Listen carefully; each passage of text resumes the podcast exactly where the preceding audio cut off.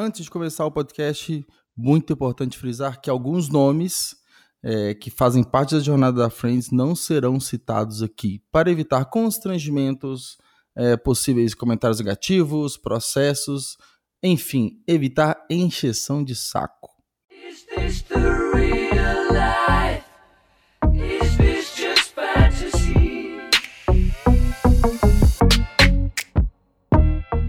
Olá, bem-vindo ao Bingo. Eu sou Juliano e aqui eu tenho a licença poética para falar do que acredito sem me preocupar com técnicas ou hacks de negócios, marketing de vendas ou qualquer tema padrão de empreendedorismo. Falarei do que eu gosto, do meu jeito. Futebol, games e séries serão assuntos recorrentes por aqui. Se esse conteúdo ajudar na sua jornada, melhor ainda. Ah, me siga nas redes sociais. Eu estou principalmente no Instagram, livro underline bingo e também no meu pessoal arroba 88juliano. Visite também o site do livro, livrobingo.com.br. Nesse segundo episódio, resolvi falar sobre a Friends, que é a minha empresa que eu tenho em sociedade com Matheus Santos.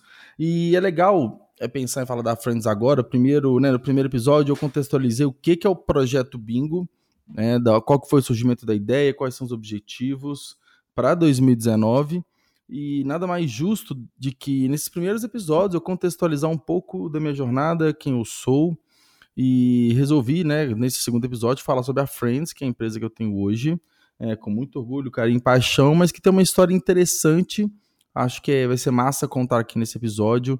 É, vira e mexe, amigos, pessoas próximas ou curiosos perguntam o que, que é a Friends, como que ela surgiu, quanto tempo tem de mercado, o que, que a gente faz, como que é trabalhar. E, e naturalmente, dia após dia, essa, essa, essa pergunta ela tem uma resposta diferente, porque a empresa evolui, as pessoas mudam, a gente adapta e melhora, aperfeiçoa o modelo de negócios. Então, naturalmente, o que eu estou gravando aqui hoje, 6 de janeiro, é, essa resposta pode variar, pode mudar ao longo do tempo, porque o mundo é dinâmico, os negócios são dinâmicos e é super normal que isso ocorra. Mas no momento atual, dia 6 do 11, é, desculpa, 6 do 1 de 2020, a jornada é, da Friends tem quase quatro anos e ela é muito louca, aconteceu muita coisa boa, muita coisa ruim, reviravoltas, é esse meu objetivo aqui neste episódio. Então vamos de fato ao que interessa. Bom, a Friends surgiu é, como um conceito, como uma ideia é, em meados é, de 2015.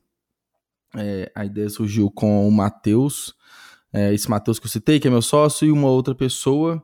Essa outra pessoa foi sócia nossa por, por vários anos. E é, por conta de uma relação de escola, né, de colégio, ambos estavam insatisfeitos com carreira formal e decidiram pensar em ter um negócio. Ainda não era Friends Lab, de longe era o modelo de negócio atual, mas era aquela ideia, aquela vontade, aquela angústia, é, a vontade mesmo de fazer diferente, de ter um negócio próprio, de poder tocar, é, poder ter uma gestão, ter um produto, uma solução que fizesse mais sentido, que tivesse mais propósito. E nesse meio caminho, né, final de 2000, meados também de 2015 para final do ano, é, eu reencontrei né, com o Matheus e esse outro sócio, igual eu disse no começo, não vou citar nomes para evitar chatice. É, eu voltei, eu estava morando no Pará, fiquei lá durante dois anos e meio aproximadamente, como engenheiro, engenheiro de projetos.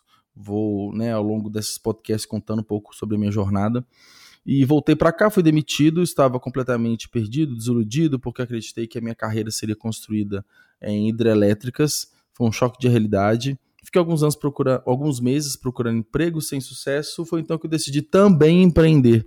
E nessa pegada de querer abrir um negócio, de ter um sonho de realizar algo que fizesse mais sentido para mim, e nessa minha vontade de querer empreender cada, cada vez mais, é, voltei a conversar com o Matheus, e esse outro sócio, ele estava num momento bem parecido com o meu, de concepção do negócio, pensar né, o que fazer. E os nossos encontros, que antigamente eram mais para balada, algo mais casual, é, passou a ser encontros em cafés, padarias, em, em escritórios compartilhados para discutir negócio. E foi uma, uma evolução muito grande, né, do momento que é, a gente estava, que a gente foi, enfim. E nessas conversas eu externalizei para eles eh, o meu desejo de criar um negócio na área ambiental. E foi então que é, a gente conversou e falou: Poxa, por que, a gente não aluga uma sala é, para a gente assumir de fato esse compromisso dessas empresas que a gente está criando? Vamos assumir esse custo. Né? Eu tinha reservado, eu tinha guardado um dinheiro é, que eu conquistei trabalhando na obra. Então eu tinha uns, alguns meses ali para me sustentar, pagar o aluguel da sala, pagar algum outro possível custo que a empresa poderia ter, como abertura de CNPJ, é uma questão de criação de marca, enfim, vários aspectos que, por mais que hoje parecem é, irrelevantes, né, pelo tamanho que a frente está, mas no momento foi muito doído, muito difícil. Foi então que em janeiro de 2016, é, nessa época eu já eu estava com outro sócio é, nesse, nessa pegada ambiental, ele também é engenheiro ambiental igual eu, a gente queria criar um projeto na área de educação, e mas juntar no, nós quatro na salinha, bem pequenininha, 8 metros quadrados, uma sala privativa num coworking aqui em Belo Horizonte, que as coisas começaram a acontecer. É, Definiu-se o que, que era Friends Lab naquele momento, era um guarda-chuva de três ideias, é, três aplicativos, né? Um de gestão, é, gestão interna, né? De processos, entregas, enfim. Algo muito que a gente tem hoje com Trello, misturando com Asana, um pouco também de SAP, né? Pegando uma plataforma mais tradicional, bem mais robusta. Outra solução era uma, uma solução de experiência em shopping center. É como se fosse um Waze dentro do shopping e a terceira solução era uma plataforma de vídeos com curadoria infantil e tá tocando a, um barulho de fundo aqui, a minha máquina de lavar roupa, não reparem, tá? Beleza, valeu. E, e essas três ideias precisavam de um nome, elas precisavam, quando ia apresentar, ah, eu sou fulano da empresa de três ideias. Foi então que surgiu o nome Friends Lab, né, laboratório de amigos, é onde a gente pensava, desenvolvia novas ideias, novos negócios. E foi isso, foi Friends Lab um guarda-chuva de ideias e eu lembro que logo nas primeiras semanas, nos primeiros dias, eu já estava bastante engajado com, com os meus sócios, com meus futuros sócios, né? E, a minha incorporação na Friends Lab, atual Friends, é, ocorreu de uma forma super natural, super rápida. Foi uma questão assim, de 15 dias.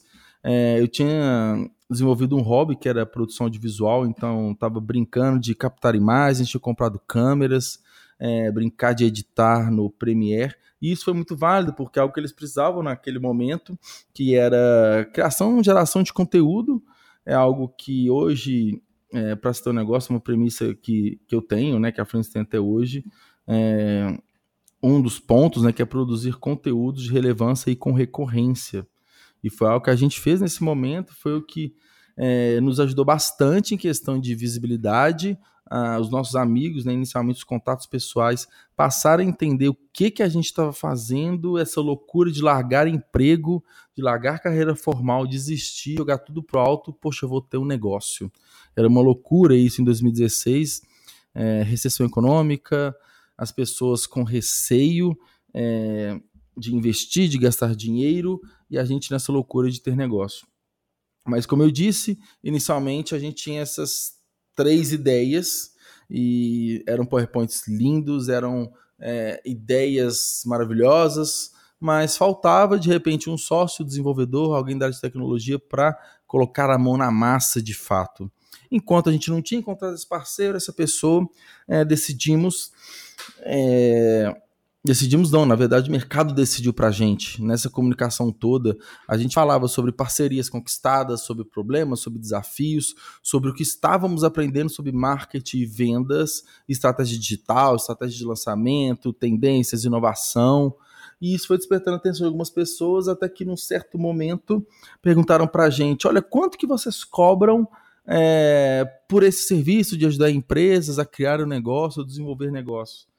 Aí a gente pensou, uai, esse não é o nosso, nossa empresa não é isso, a gente não faz isso. Mas ao mesmo tempo vem aquele estalo, opa, sem saber o que nós somos, a gente está fazendo algo e o mercado está vendo quem nós somos, só internamente a gente ainda não enxergou isso. Nós não somos uma empresa de três aplicativos, nós somos uma empresa que ajuda outras empresas a nascerem, a surgirem ou a desenvolverem o seu negócio. Foi então que, em uma noite, viramos uma noite, uma madrugada, desenhamos todo um processo que constituía em oito etapas, desde a parte de definição de propósito, ou seja, por que, que você quer criar aquilo, o que, que te move, é, fazer esse negócio, até uma parte de lançamento. Era um projetinho de dois meses que a gente fazia com o cliente, oito encontros, é, um por semana, e cada encontro tinha alguns entregáveis, tinha executáveis. Funcionava muito como um, um curso, podemos assim dizer, e conquistamos nossos primeiros clientes assim. Alguns foram pro bono, é, outros foram permuta, alguns pagos também, que nos ajudou bastante no momento inicial para pagar aluguel de sala, para pagar o nosso cafezinho que a gente adorava tomar. E surgiu um grande desafio que foi a primeira grande empresa, que foi mais ou menos em meados de 2016, então a gente está falando de quatro meses de operação, cinco meses de operação, que foi um cliente muito, muito grande, um desafio muito grande de é, fazer uma reestruturação é, digital, é, criar do zero coisas tipo rede social, site, pensar em, em automação, fluxo, compra de tráfego, é, cultura da empresa, estratégia de negócios. Mudou muita coisa nessa empresa, é, virou um case de sucesso legal nosso. E com esse aporte, digamos que esse, a gente fala que é, quando não se tem investimento de bancos ou de fundos, anjos, enfim, é, os melhores investidores são os clientes e principalmente aqueles que apostam mesmo de fato na ideia, que pagam um ticket interessante, que permite uma operação, uma expansão inicial. Foi o que aconteceu com a gente, tanto é que depois da entrada desse primeiro cliente veio o primeiro funcionário, é, veio exclusivamente para produzir conteúdo, trabalhar também com automação de marketing. E foi muito massa porque é um desafio é estranho, assim. Uma coisa são só sócios, amigos, é, trabalhando ali, outra coisa é quando você tem uma relação é, de uma carteira assinada ou que seja de um estágio, é, é um compromisso muito grande que você cria com alguém. Quem já tem negócio, quem já está estruturado, já está grande, é, ou então vem de famílias que têm negócio, pode ser algo muito simples, é, às vezes não entende o simbolismo disso, mas para nós foi um marco muito grande, com tão pouco tempo de empresa, ainda formatando o que, que a gente era, que muitas vezes a gente se embolava para é, desde um discurso para falar o que, que a gente quer, o que, que a gente não quer. É, isso é, é uma, foi uma característica no, nos primeiros meses. Contratar o primeiro funcionário foi bem desafiador. É, foi fácil contratar porque era alguém próximo, alguém que já acompanhava a Friends há um tempo. E aí as responsabilidades começaram a aumentar, porque por mais seja apenas uma pessoa, a gente se sentiu é, no poder de, contra, é, de de ter uma aquisição maior de cliente para melhorar a nossa, a nossa questão da nossa venda, da nossa oferta. E daí para 2, 5, 10, 15, 20, 25 funcionários foi um pulo. Foi um pulo assim que assustou em alguns momentos, que naturalmente estávamos aumentando de uma forma substancial os nossos funcionários, nós também estávamos aumentando é, tamanho físico, estávamos aumentando nossas responsabilidades, no, nossos clientes também estavam aumentando. Então, o ano de 2016 foi muito isso de aterrizar na Terra, entender quem que nós éramos. É, lembro muito bem que após um evento que eu participei com o Matheus, a gente falou, cara, daquilo que a gente tinha pensado, dá pra gente mudar muita coisa. Foi então que a gente mudou o nosso modelo de negócio pela primeira vez, final de 2016, para trabalhar com um modelo de recorrência mínima de 12 meses com aquele cliente. Como eu disse, aquele primeiro modelo de negócio ele era dois meses. Ou seja, o cliente entrava, aprendia e saía porém a gente não tinha um acompanhamento se realmente aquilo que a gente desenhou de estratégia de negócios e marketing para ele fazia sentido. Por isso que 12 meses foi interessante, que a gente tem tempo de é, ensinar, implementar, acompanhar, gerar resultados, otimizar resultados. Por mais que possa parecer muito, um ano é bem corrido para a gente chegar nesse ponto de geração e otimização de resultados. Mas era algo necessário, era algo que a gente precisava fazer, já que os nossos clientes é, depois desses dois meses, é, grande parte deles não conseguiam continuar com o que foi proposto e, naturalmente, os negócios não vingavam. Tudo bem, eram negócios mais maturos, menores, com pouca estrutura, mas isso nos fez pensar em mudar esse modelo, que foi a grande virada de 16 para 17 foi essa mudança no nosso modelo de negócio. 2017 foi um ano de bastante crescimento, porque é, saímos do, do nosso segundo para o terceiro escritório, foi na viradinha 16 para 17, e era um escritório maior, ele tinha uma varanda, dava para a gente comportar até 10 pessoas, e foi um ano que, principalmente eu e Matheus, a gente viajou bastante, é, palestrando, a gente tinha parceria com o Sebrae, então a gente capacitou alguns agentes locais é, de inovação, e é até bizarro pensar isso, porque a gente tão novo assim, ensinando é, sobre empreendedorismo, sobre negócios e marketing para o Sebrae, que é uma das grandes referências nacionais sobre isso. Isso nos deu é, uma certa autoridade, chancela para continuar trabalhando. Fomos muito para Santa Catarina, é, rodamos também interior de Minas Gerais. Foi algo muito massa. A gente ganhou, estava com um trabalho de assessoria de imprensa também. E foi no finalzinho de 2017 para 2018, né, novamente um marco interessante, foi quando entrou a quarta sócia da Friends. Então era eu, Matheus, esse outro sócio, e ela entrou também para a parte é, chata para muitas pessoas, mas que hoje eu considero é, a parte mais importante, uma das mais importantes da empresa, que é o coração, é a parte financeira, a parte de controladoria de uma forma geral, né, administrativo, financeiro, DP, RH, a parte, ou seja, que cuida do nosso dinheiro, cuida do dinheiro dos outros, cuida de pessoas. Isso é fundamental. Essa pessoa entrou, é, tinha uma experiência em outra startup, trabalhou no mercado tradicional e aparentemente era alguém que poderia entregar um baita de um resultado e uma organização e uma tranquilidade, principalmente para mim, para o Matheus, né? O Matheus muito focado e muito competente na parte de aquisição, na parte de é, marketing, vendas, de ser o, a figura pública, digamos assim, da Friends. E eu muito operacional, né, porta para dentro, focando em entregas, focando em resultados, metodologia, processo, operação de uma forma geral. Então precisávamos nessa figura fazer super sentido naquele momento virar como sócio. E novamente, na virada 17 para 18, que a gente é, voltou para o prédio, para o primeiro prédio que a gente trabalhou, porém dessa vez ocupando o andar inteiro de um prédio na Savassi, que é uma região nobre de Belo Horizonte, e estava tudo as mil maravilhas, o time crescendo, chegamos a ter quase, acho que foi isso, aproximadamente 25 pessoas.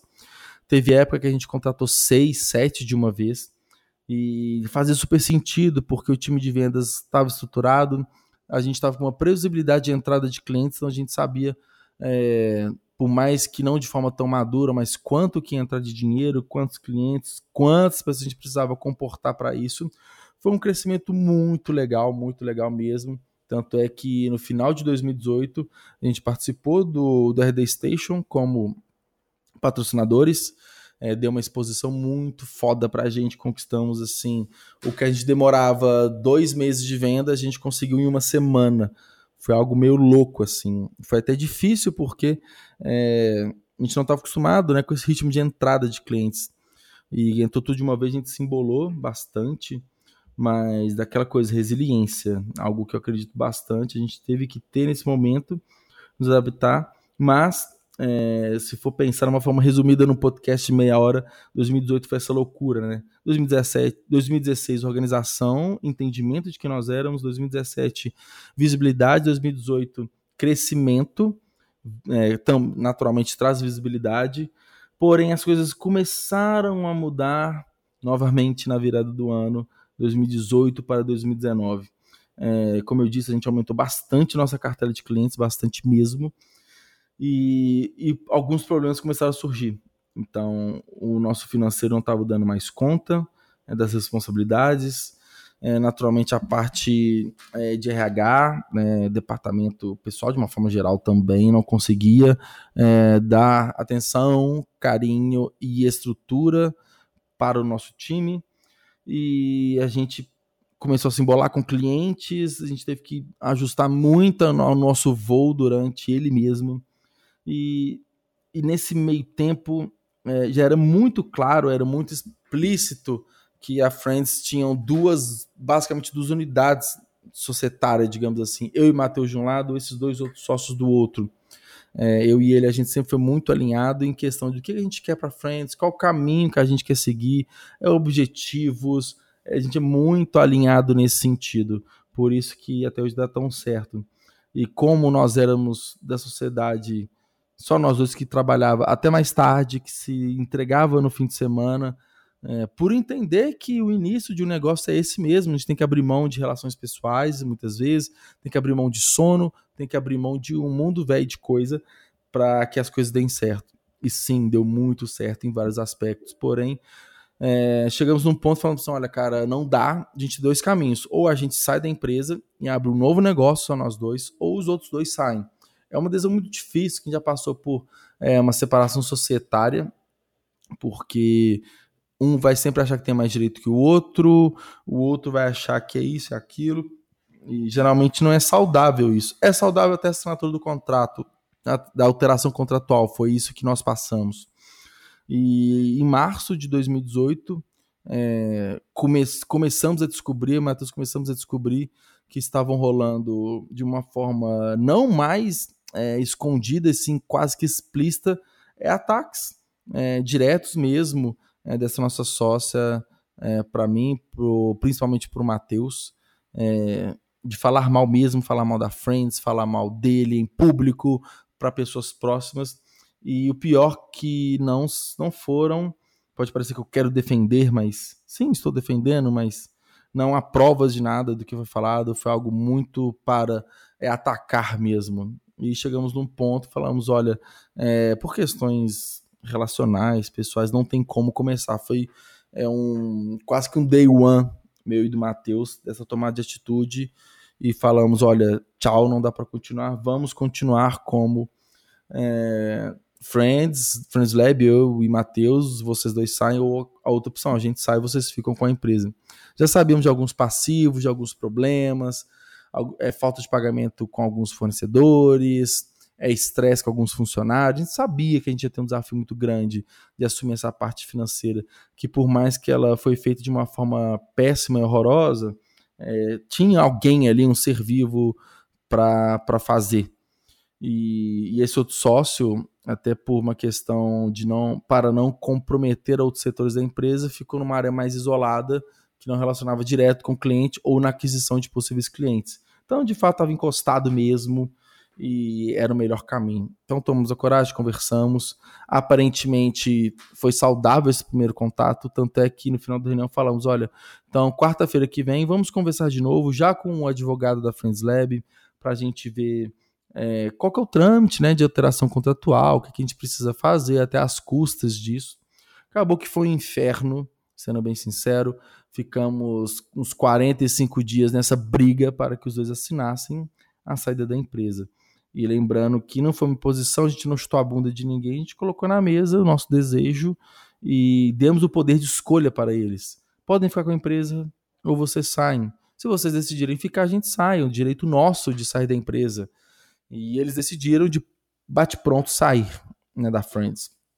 E aí começar os trabalhos após a assinatura do contrato, é, coisas simples, porém perigosas, a gente tem que fazer muito rápido, tipo tirar o acesso bancário a essa pessoa que trabalhava no financeiro, a gente fazer o contato mais rápido possível com a contabilidade para a gente entender como que estávamos é, jurídico, toda essa parte e descobrimos uma um enorme buraco, é, não só financeiro, mas de desorganização.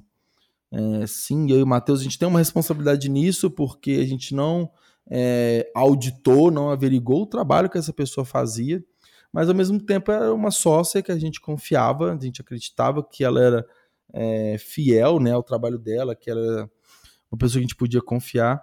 E naturalmente não entrarei em muitos detalhes aqui, mas a gente se deparou com é, mentiras atrás de mentiras, do tipo: é, a gente pagou X coisa para tal pessoa, e quando a gente foi fazer uma mini auditoria que eu fiz bancária, a gente viu que não tinha pago isso para ninguém, é, dinheiro passado para conta dessa pessoa, enfim.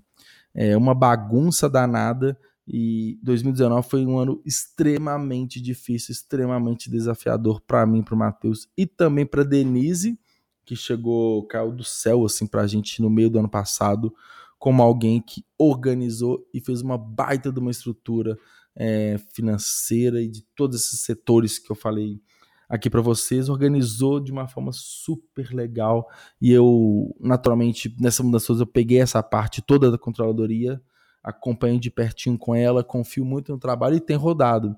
A diferença é que hoje eu tenho acesso ao banco, eu consigo ver sem precisar pedir uma permissão ou conversar é, com a Denise. Ah, tá assim ou sem assado, eu consigo conferir, consigo ver tudo. Isso funciona de uma forma super natural.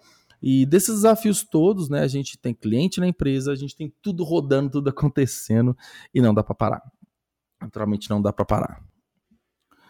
Não dá, né, de fato não, não dá para parar, foi uma loucura muito grande, mas conseguimos fechar o ano com algo que a gente nunca teve em termos de organização, de estrutura, planejamento e com tudo, tudo que o lixo que foi deixado da parte organizacional organizado para que em 2020 a Friends possa é, crescer cada vez mais e de uma forma mais saudável, não de uma forma, é, em muitos pontos, até fantasiosa.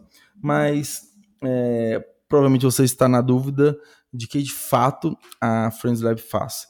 É, um dos pontos que eu e o Matheus a gente decidiu em conjunto, e foi até muito rápido essa decisão, é a gente precisava ter uma mudança é, na nossa comunicação. Então, o que antes era Friends Lab virou Friends, somente Friends. Tiramos o Lab porque depois que a gente nasceu apareceu diversos outros labs. É, Sebrae Lab, Fing Lab, uh, vários labs que dão uma ideia muito de experimentação, uma, ideia, uma coisa embrionária de surgimento. E pelo momento que a gente estava mais maduro, pegando clientes muito grandes, multinacionais, é, já não cabia mais essa parte experimental no nome, além dessa questão de vários labs ter surgido. E todo mundo falou Friends, ah, eu vou lá na Friends, eu trabalho na Friends. Então a gente trouxe essa, esse intimismo é, para nossa marca e também reformulamos toda a comunicação visual, o brand nosso todo foi refeito. E naturalmente isso trouxe uma, um upgrade, uma atualização do nosso modelo de negócios, porque éramos confundidos até hoje, confundem muito com o nosso trabalho com de uma agência tradicional de marketing. É, acaba que a Friends hoje é uma plataforma integradora de, de soluções para negócios. E nós temos vários Friends. Um dos Friends é o Léo.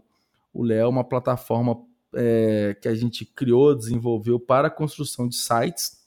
É, diferente de WordPress, diferente de UX, que a gente entrega, além do site em si, é um acompanhamento estratégico pensado em performance, pensando em um site para conversão.